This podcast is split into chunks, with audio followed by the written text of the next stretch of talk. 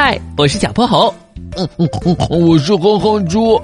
想和我们做好朋友的话，别忘了关注、订阅和五星好评哦。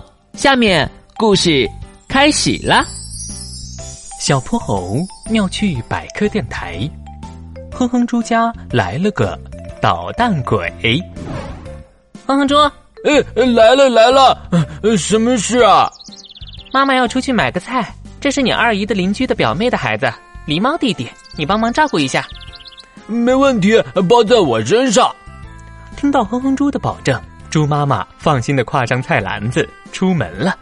哼哼猪走过去摸了摸狸猫弟弟的头，你好，我是哼哼猪哥哥，咱们一块进房间玩吧。别摸我的头，我会变笨的。好，好，好，不摸，不摸。进了房间后，狸猫弟弟一眼看到了角落里的秘密基地，那是用几个抱枕搭建起来的。狸猫弟弟过去，一把推翻了它。你干嘛？嘿嘿，真好玩。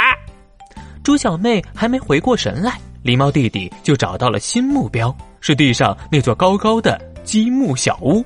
他用力一推，哗啦啦，房屋彻底倒塌，五颜六色的积木散了一地。这下子，猪小妹可委屈极了，大颗大颗的泪珠从眼角涌了出来。这，这是我好不容易才建好的。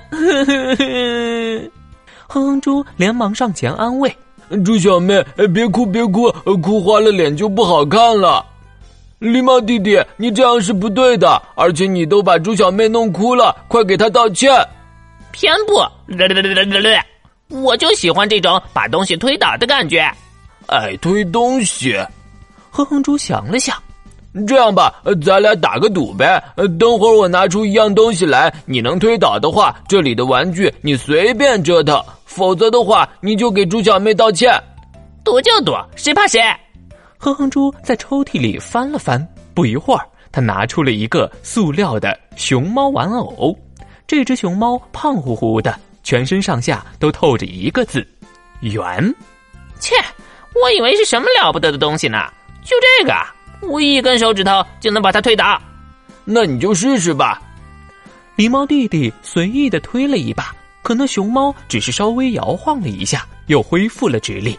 这时，狸猫弟弟的眼中出现了疑惑的表情，他马上加大力气又推了一下，那熊猫颤颤巍巍的，似乎就要倒在地上了。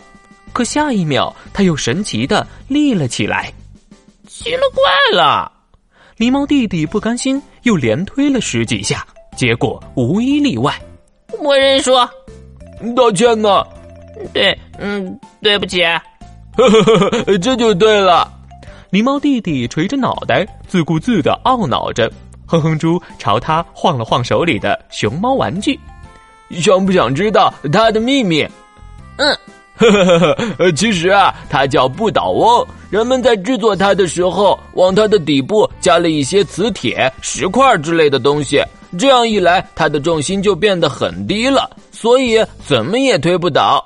由于它最早的样子像个老人，所以叫做不倒翁。你你知道的可真多。如果你愿意的话，我可以教你更多。不过你得保证不再捣蛋了。我答应你。猪妈妈买菜回来，推开房门后，看到了一幅其乐融融的画面。今天的故事讲完啦，记得关注、订阅、五星好评哦！